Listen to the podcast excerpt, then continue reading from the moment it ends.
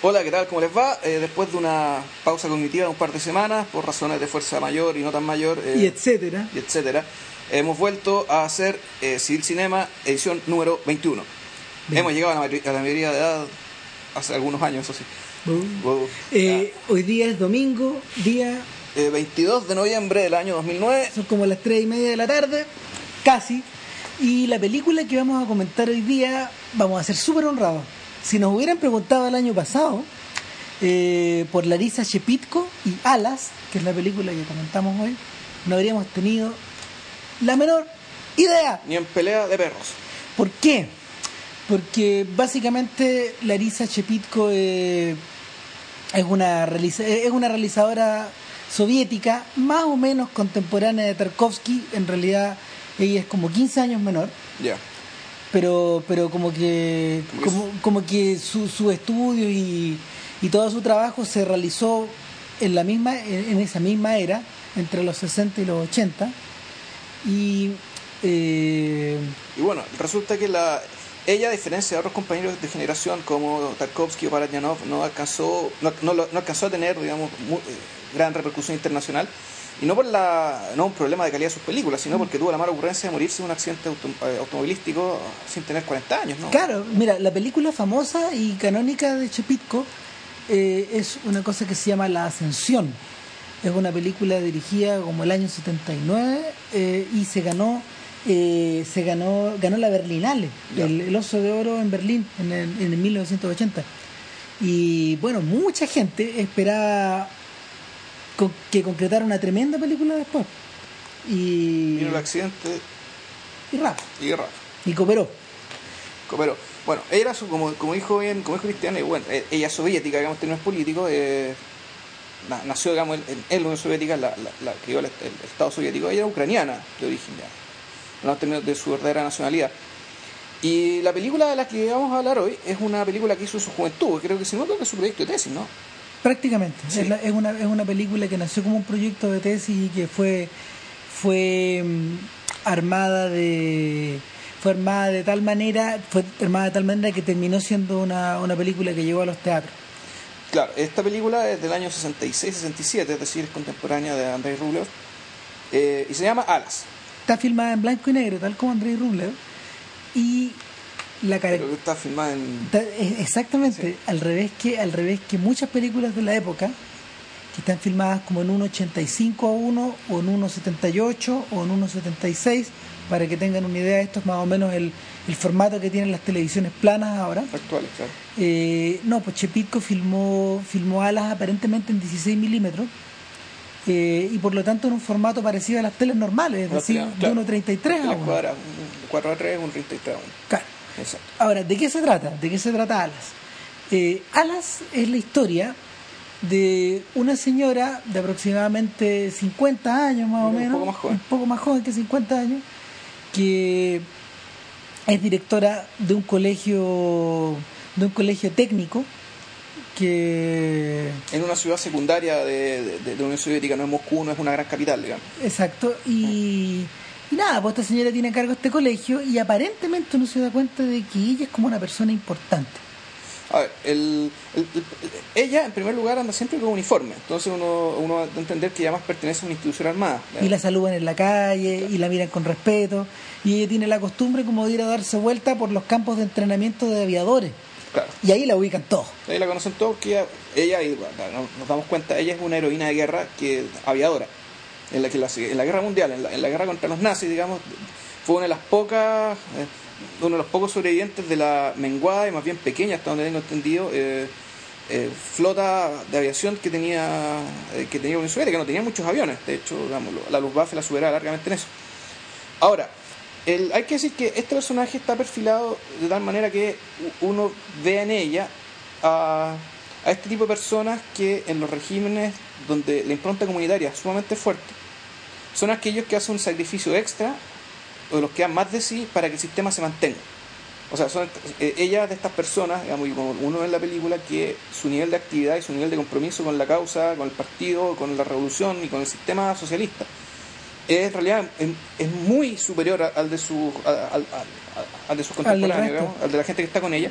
Bueno, porque además ella es más inteligente que el promedio. Entonces, es de estas personas que son realmente imprescindibles. Son las personas que hacen que hace que el sistema funcione. En el fondo, son las personas que, eh, de una, que de una u otra manera contradicen aquellos elementos de la naturaleza humana que supuestamente hacen imposible que funcione el socialismo. Bueno, ella trata de ser, entre comillas, eh, lo contrario. ella trata de ser aquellas personas, el hombre nuevo en el fondo, que el Che Guevara, o no sé si se acuerdan de la mamá en Goodbye Lenin, digamos, que también tenía esa caracterización, o bueno, incluso esta canción de Carlos Puebla, de, de Emiliana, que si no fuera por Emiliana nos quedamos con las ganas, que claro, es un homenaje a este tipo de personas, muchas de ellas mujeres además que, bueno, que a larga sostienen el sistema. A mí lo que me llama la atención de esta película es que la, se realizó en un momento en que los bonos del sistema soviético y, de la cortina de hierro y de Cuba estaban empezando a bajar de una, de una, forma, de una forma progresiva.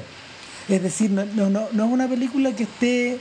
A ver, cuando uno visto desde la perspectiva del siglo XXI, de comienzos del siglo XXI, esta idea de esta idea de estos personajes, porque en el fondo lo que tú estás describiendo es una suerte como de héroe socialista. Sí, claro.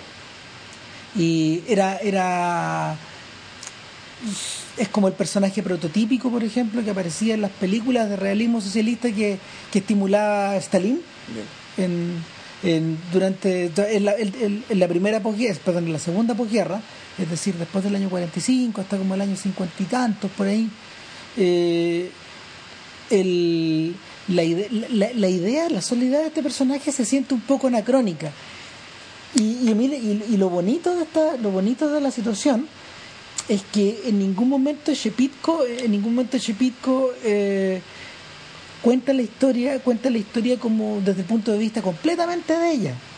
Uno siente que dentro de la propia comunidad la idea de estos, la idea de estos personajes eh, que, lo dan todo por la causa o que son eh, una especie como de de piedra basal de la comunidad de la comunidad de la comunidad soviética en este caso eh, como que no juntan ni pegan en ese mundo.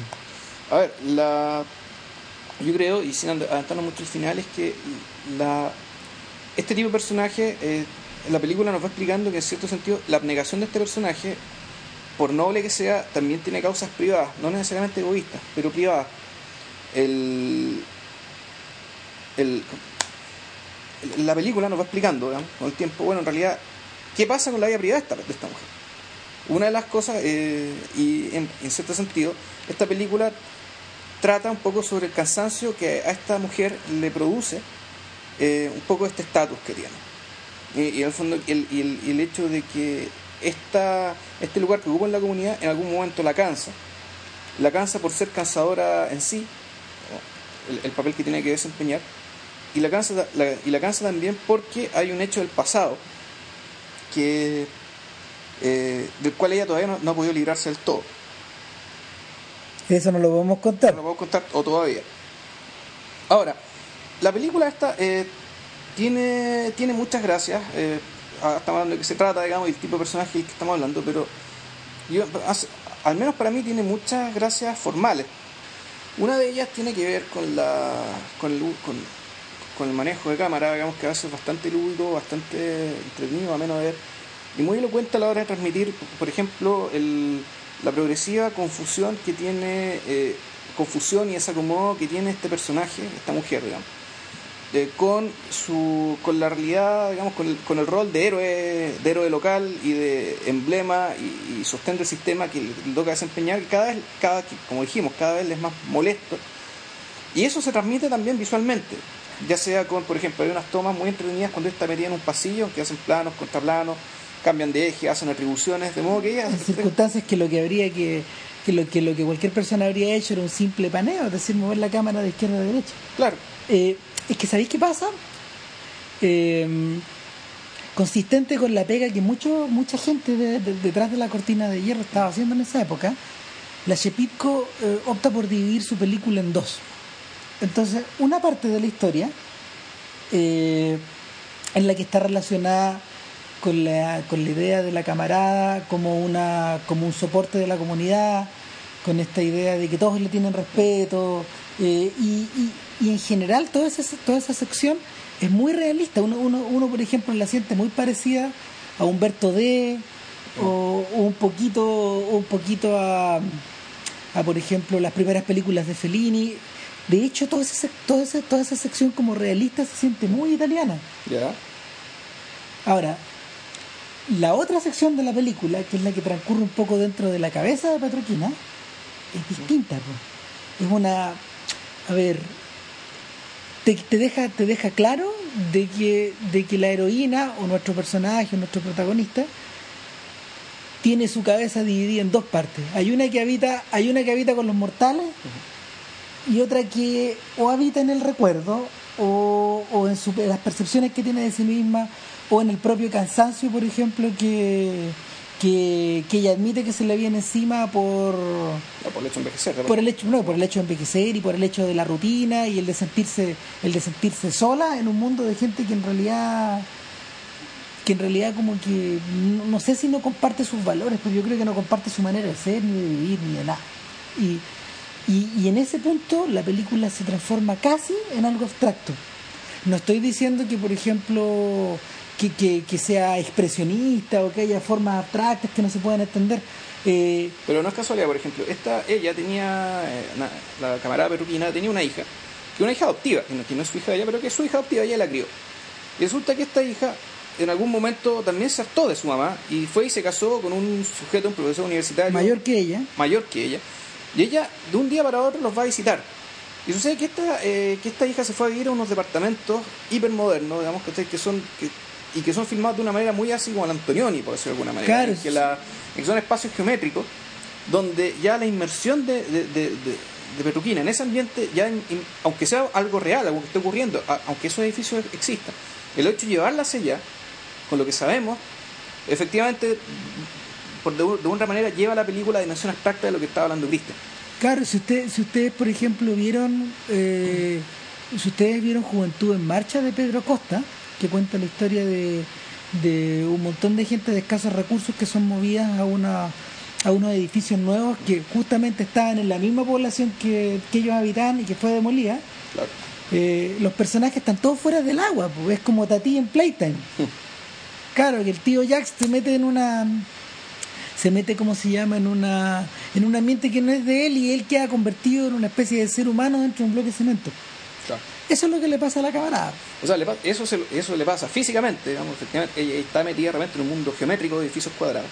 Y cuando entra al departamento de su hija, con, con este profesor universitario, digamos, con su nuevo yerno, se encuentra con que están reunidos con otros profes universitarios, para quienes la camarada peruquina es el mal, o sea, el demonio, es el, es el poder del Estado, es la, es la, es la opresión, Es el la represión, es el, sentido, es el sentido común en el mal sentido. El- me- más que el sentido común es el sentir de todo. Es, la, es es por decirlo, es- es la ausencia de sofisticación intelectual, es el conformismo intelectual, es todo aquello digamos, que supuestamente se, se enseña a, de- a- a desdeñar en la universidad, digamos, Claro. aquellos, aquellos lugares consagrados a la deslealtad, como se dijo por ahí. Claro, es todo aquello que Khrushchev denunciaba de la boca para afuera en esa época. Claro. Entonces, el, el- punto es que el- la película, en el fondo, la, se trata del choque de estas dos dimensiones.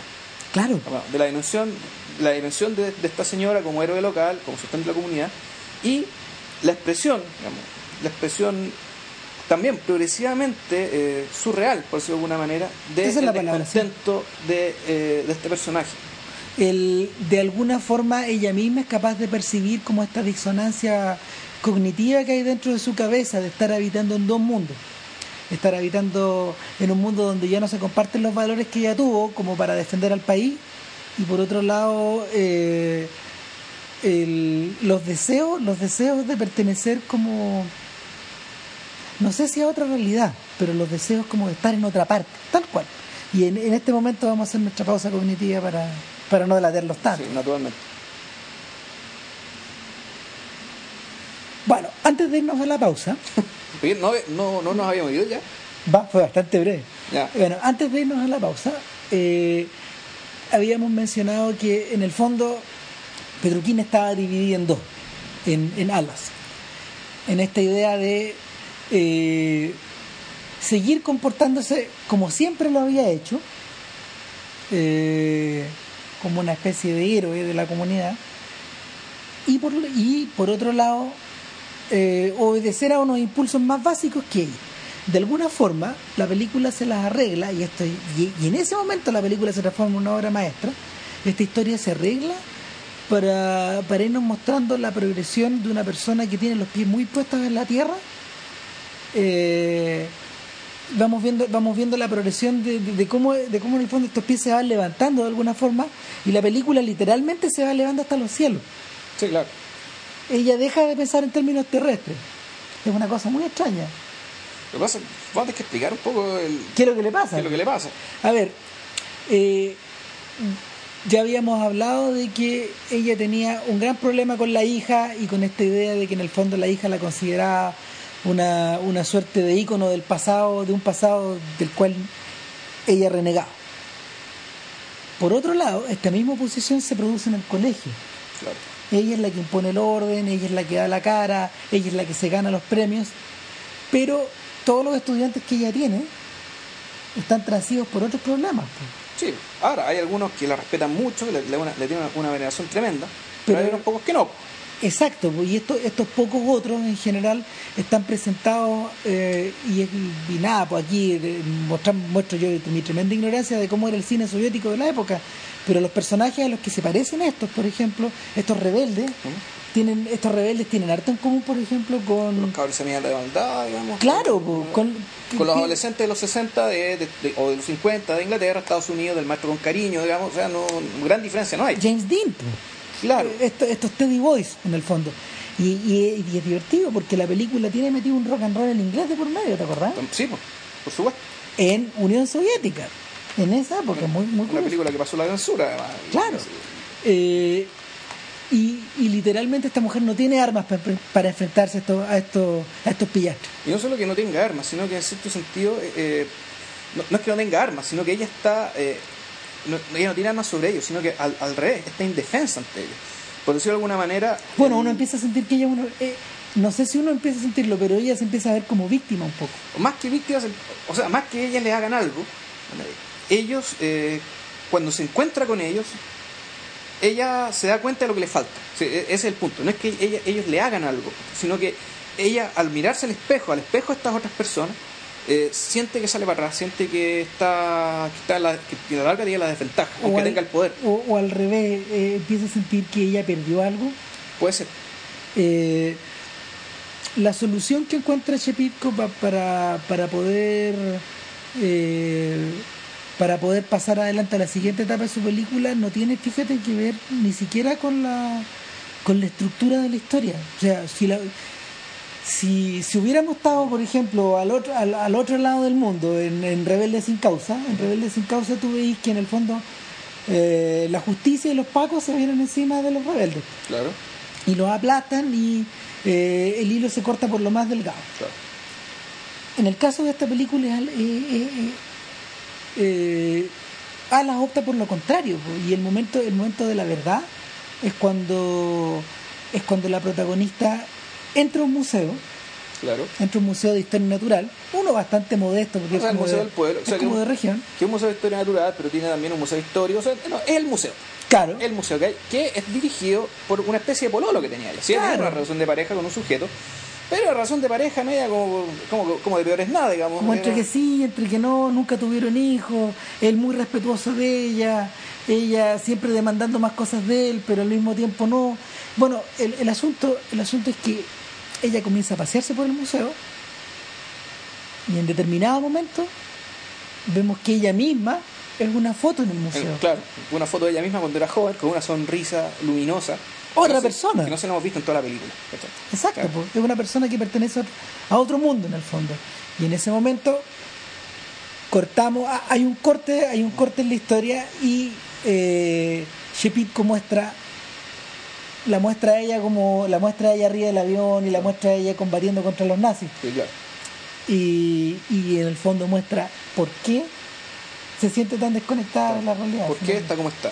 ahí ella explica la razón una vez que una vez que una vez que en el fondo la protagonista eh, se enfrenta no sé si al peso de la historia pero como al peso de los recuerdos ella como que logra no deshacerse del problema pero sí sí poder dejar esta especie como de plano terrestre en el que se mantiene siempre O sea, uno podría decir que esto es la historia de una liberación. En el fondo, de que una mujer se, se libera de sí misma, se libera se libera de cosas que pasan en su pasado que no vamos a contar, por si en la película, que si no contarle todo, todo, todo el asunto. Y que esa y, que esa, esa amarra del pasado se expresa también en una amarra presente. Eh, volviendo al caso, recuerdo, vuelvo a, la mamá de Goodbye Lenin, por ejemplo, que era una socialista tan ejemplar a la larga para olvidar el hecho de, su, de que su esposo desertó y que, ella no, y, que no se la pudo llevar a ella. Y por tanto lo único que le quedó a la mamá en Goodbye Lenin, y por eso era, era tan era, era, era una tan convencida socialista, a la larga era para tapar un problema privado. En esta película da la impresión que, que, que da la impresión de que pasa algo menos parecido. Que en realidad la, insatisfacción, perdón, la convicción de, de- de la camarada de, de la camarada digamos, era, se debía precisamente a un problema privado que ocurrió en su juventud, del cual, du- ante el cual se libera.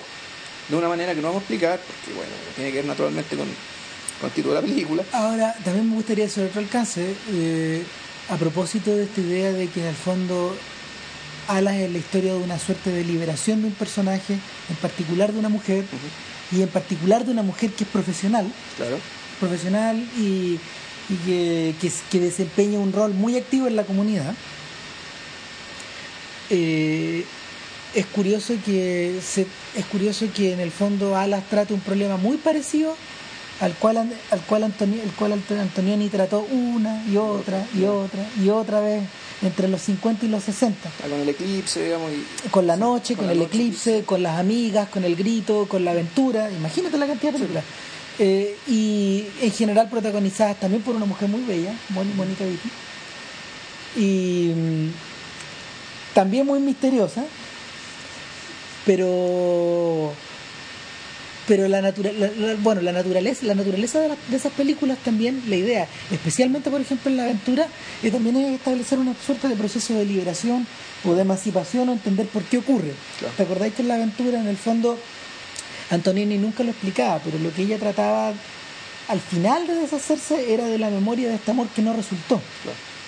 Eh, la, la tranca que Antonioni ponía en esa ocasión era la desaparición de una persona en una isla durante un crucero de gente como de clase alta claro. eh, que se dedicaba básicamente a pasarla bien a pasarla bien y a no pensar mucho más en el presente ni en el futuro. Eh, ahora la opresión que se iba ejerciendo sobre la protagonista era era como de era no solo a través del paisaje sino que a través como de cómo se comportaban sus amigos las personas y te quedaba claro que ella se iba quedando sola sola sola sola. Y, y en el caso de mm, en el caso de, de, la aventura para volver para volver al tema eh, la aventura se solucionaba cuando ella asumía esta especie de soledad para la cual no había nada más. De hecho, la- el símbolo de esto es que el último plano de la película es una pared. Es una pared filmada de lejos donde ellos, donde la pareja, donde la pareja que está rompiendo, se ve casi como monos de Nintendo, muy chiquitito. Y en el fondo no hay nada más después de eso. Es un punto como de llegada. Es como una especie de. Es como si tú tú estrell- estrellaras la cabeza en esta pared. En el caso de Alas es completamente al revés. La película, una vez que se libera, comienza una suerte como de ascensión hasta el cielo. Es una cosa muy, muy- es muy rara, es muy emocionante mirar. De hecho, eh, de hecho, en los planos finales de esa película, yo creo que valen la pena por aguantarse todo lo otro. Si en caso de que a la gente no le gustara Claro. o al revés eh, son un payoff o son una o son una- un resultado tan impresionante de lo que uno ha visto que, que la elevan en más de nivel A ver, para mí las escenas cul- culmines es, bueno, es la escena del museo, Claro. que es cuando ella se encuentra y se enfrenta a sí misma, digamos, y en ese sentido son como las escenas de Michael Mann, está de, de cuando Ali ve su propio mito, digamos, de lo que hablamos ya. o no o, o- o de esta misma escena de viaje en Italia cuando la cuando los personajes van a Pompeya Van a Pompeya, Eh, exactamente. cumple la misma función Y también hay otra escena muy bonita cuando ella está caminando en la calle y de repente una escena natural de gente caminando en la calle con un giro de cámara, así Ah, simple, se convierte en un sueño. Y un sue- es una especie de sueño o ensoñación que el cine contemporáneo ya no da. Y en ese sentido esta película está emparentada también con Fellini, fíjate, y está emparentada con otras formas de, con otras películas de la época, digamos, estamos hablando de los 60, en que la, se usa la realidad para ensoñarla, pero no para ensoñarla ya en términos abstractos duros, sino ya para darle también una capacidad de ensoñación más rica, más, ¿cómo decirlo?, más cargada. Claro, es como por ejemplo, es como por ejemplo estos, estos recorridos nocturnos que aparecen en, en Los Inútiles, en Ibiteloni. O el mismo globo rojo. Claro. El, el vuelo globo rojo. Eh, de alguna forma son cosas que están como heredadas de el cine mudo. Sí, de todas maneras. Del, del cine mudo o de, o, de, o de cierto arte pictórico, de las pinturas. Eh, tú mismo lo dijiste, po, hay una cualidad surreal en esta historia. Eso me da como de Magritte, por ejemplo. Claro, hay una cualidad surreal en esta historia que está que está no inyectada a presión, pero sin duda que subyace por debajo de toda la historia y una vez que la historia encuentra una manera de hacerla florecer, se apodera por completo de ella. O sea, el- eh, estos edificios cuadrados de los que hablábamos son ya tienen algo de eso, pero efectivamente son está- esto está dosificado, digamos, hasta que llega un momento de la liberación. Ahora, yo pasaría a otra pregunta. Eh, ¿qué, cómo, ¿Cuál es la mirada de la realizadora respecto a esto? Ya, pensando, ya no tanto en el personaje, sino pensando en la directora. ¿Qué, cómo, ves tú que, cuál es su posición, digamos, dentro, del, dentro de este medio? Es, más o menos parecido al, al, al- eh, ¿Dónde está su corazón en el fondo? ¿Ella está con los intelectuales? ¿O está con el personaje? ¿Dónde está ella? Muy complicado, porque si tú pensáis, por ejemplo, eh, mira, imagínatela en relación a, los- a los mismos realizadores de la cortina de hierro en esa época, a gente como Milos Forman, o que, que, que enfrentaban, enfrentaban todo esto un poco con la cabeza, con una especie de mezcla de cabeza y corazón, Pues, en, en Al Fuego Bombero o Los Amores de una Rubia. O si tú pensáis, por ejemplo, en todas las abstracciones a las cuales tenía, a las cuales, a las cuales recurría Tarkovsky para poder expresar cosas parecidas. Eh, yo creo que la como que transita muy libre por estos dos territorios. Pero ¿no te parece, por ejemplo, que volviendo bueno, al último podcast que hicimos sobre el espíritu de la, col- de la colmena, que también es una película que hecha, hecha bajo la sombra de la censura? Entonces uno, voy a, uno ya empieza a ponerse sospechoso respecto a estas películas y empieza a pensar, bueno, ¿cuánto de esto en realidad no son recovecos para decir otras cosas que en otras circunstancias habrían dicho de forma más directa? Eh, yo siento que en el fondo ella es una mujer moderna en ropajes antiguos. Eh, o que tuvo que, o una mujer moderna de pensamiento moderno que tuvo que recurrir a los antiguos ropajes para poder contar esta historia que tenía por dentro.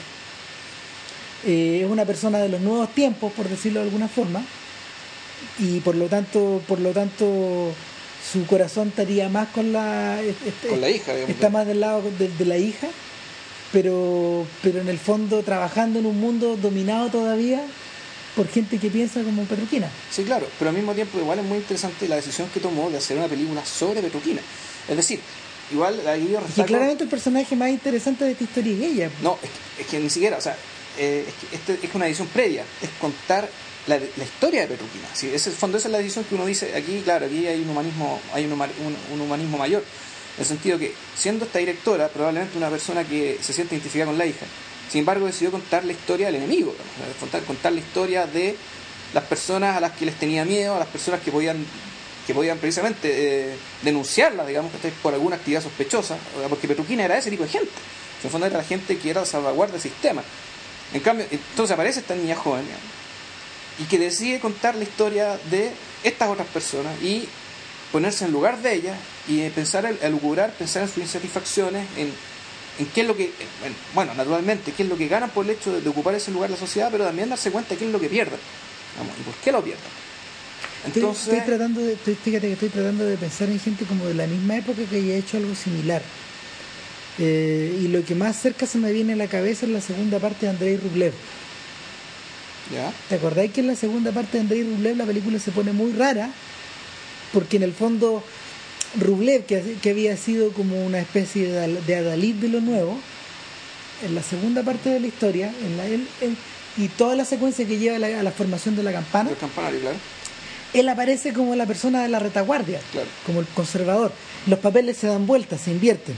Yo creo que, yo creo que, yo creo que esa es una ver, no sé, yo he visto, por ejemplo, hay ejemplos mucho más perfectos, como por ejemplo que, bueno, tú decís que eh, George Lucas, en su saga de la Guerra de las Galaxias, na- claramente tiene puesto el corazón, digamos, con los malos, digamos, con, con el, con el sujeto que, con el que termina convirtiéndose en el emperador. Claro, algún día vamos a discutir más en extenso eso, pero en el fondo el- la, la tensión está, la tensión está puesta con el lado de con el lado de Darth Vader. pues.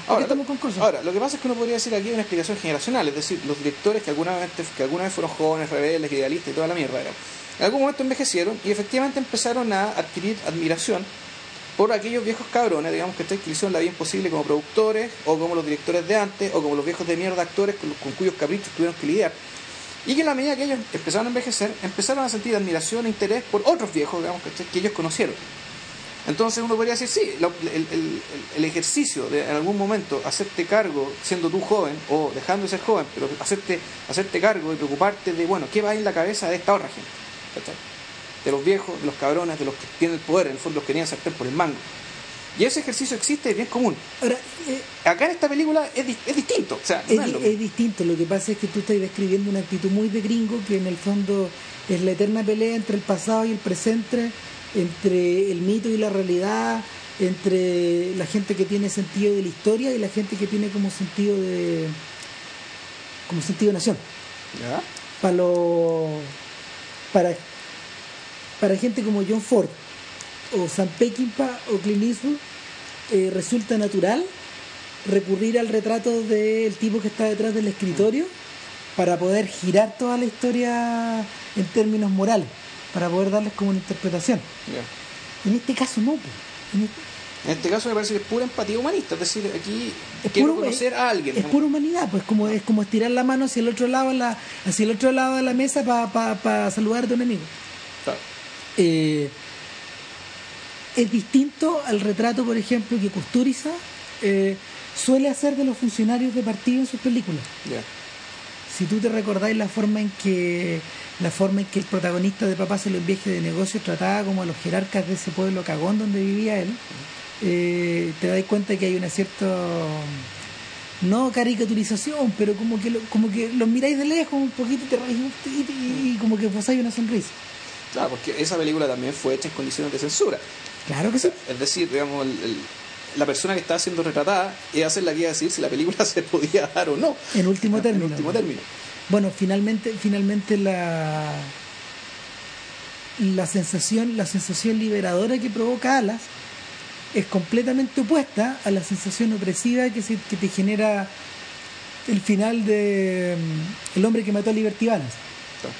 Cuando ahí, cuando ahí te retratan al enemigo, en este caso el senador Stoddard, que era el protagonista de la película, el señor que toma las decisiones al final, el cabrón, eh, lo que tú sentís es que algo se está perdiendo.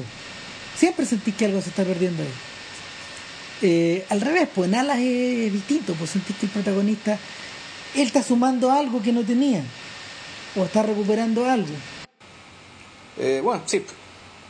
Bueno, yo creo que ya, ya Basta de Alas. Basta de alas, ya hablamos bastante de la película, lo amerita. Realmente recomendamos que la vean. Eh, Bájensela, por favor. bájenla o hagan una compra burguesa como Cristian que fue a Nueva York a comprársela. Eh, eh, en la colección Criterion, en el sello Eclipse. Así que véanla y nos vemos la próxima semana. Todavía no sabemos con qué. Que estén bien. Chau. Chao.